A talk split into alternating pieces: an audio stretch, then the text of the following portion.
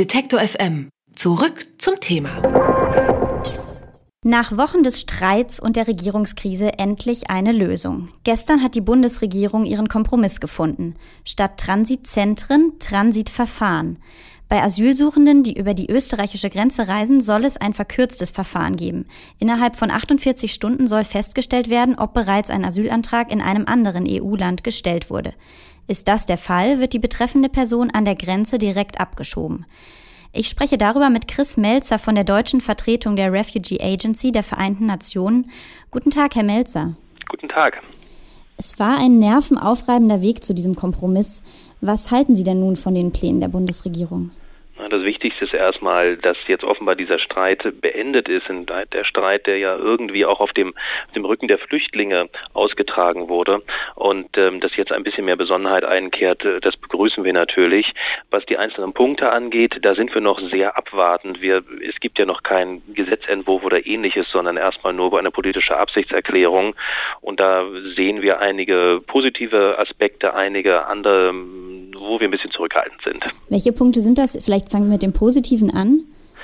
Es kann sicherlich nicht schaden, wenn Deutschland ein Migrationsgesetz bekommt, weil viele Menschen einfach keine andere Chance haben, ansonsten nach Deutschland zu kommen, als über den Asylweg. Das heißt, es mag eben auch Menschen geben, die tatsächlich nicht verfolgt sind, aber weil sie vielleicht zu Verwandten nach Deutschland möchten oder weil sie in Deutschland studieren möchten, ähm, nur diese Möglichkeit sehen, es über einen Asylantrag zu machen. Wenn das geordnet über ein Migrationsgesetz geht, dann kann das eigentlich nichts Schlechtes sein. Und welche Lücken sehen Sie noch in dem, was Sie da jetzt gehört haben in den letzten Tagen? Äh, wie gesagt, es ist ja alles noch nicht so klar, was da kommt und bei vielen Dingen muss man sich fragen, kann man das überhaupt so umsetzen? Ähm, grundsätzlich sind wir aber zum Beispiel dagegen, ähm, Flüchtlinge in Gewahrsam zu nehmen oder wie immer man es nennen mag. Das ist jetzt ja deutlich verkürzt worden. Es wird jetzt nicht mehr äh, irgendwelche Camps geben oder ähnliches, sondern das wird bei der Bundespolizei gemacht und das, wie Sie schon sagten, innerhalb von zwei Tagen muss das Verfahren abgeschlossen sein.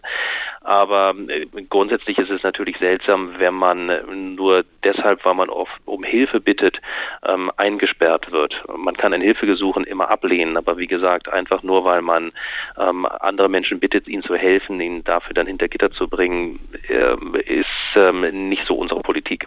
Also damit meinen Sie diese 48 Stunden, in denen die Menschen dahinter Gitter wären? Ja, ganz genau so ist es. Natürlich sind 48 Stunden ein, ein überschaubarer Zeitrahmen. Ähm, aber trotzdem, wie ich schon sagte, es geht ja erstmal nur darum, dass Menschen nichts verbrochen haben, sondern einfach nur um Asyl bitten.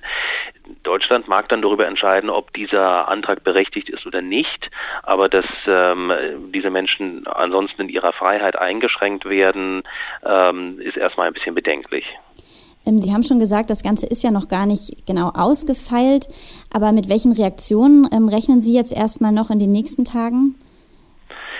Das ist sehr schwer zu sagen. Ähm, ich glaube, viele Leute werden auch das erstmal in, im doppelten Sinne verkraften müssen. Einerseits verkraften müssen, dass in den letzten vier Wochen es Streit gegeben hat, bei dem fast die Regierung eines der mächtigsten Länder Europas, wenn nicht gar der Welt gestürzt wäre und das nur wegen einer Handvoll Menschen. Ähm, das muss man sich ja auch mal sagen, dass wir hier von Horst Seehofer, der Bundesinnenminister, hat es jetzt selbst gesagt, dass wir von etwa fünf Menschen am Tag reden. Das ist der eine Punkt. Und zum Zweiten muss man wahrscheinlich auch ein bisschen ver verkraften oder verdauen, was äh, jetzt in diesem, in diesem Papier steht, der, der Koalitionsparteien, um einfach mal bewerten zu können, wie gut oder wie schlecht das ist. Und ähm, denken Sie, es gibt jetzt ähm, erstmal auch Erleichterungen in den anderen genau betroffenen EU-Ländern?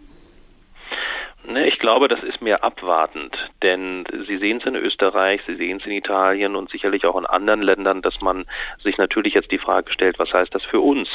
Ähm, kann man ähm, mit Deutschland noch zusammenarbeiten und, oder, oder wurde da jetzt ein, Lasten, ein Vertrag zu Lasten Dritter, nämlich uns gemacht? Ähm, ich glaube schon, dass sich diese Fragen gestellt werden.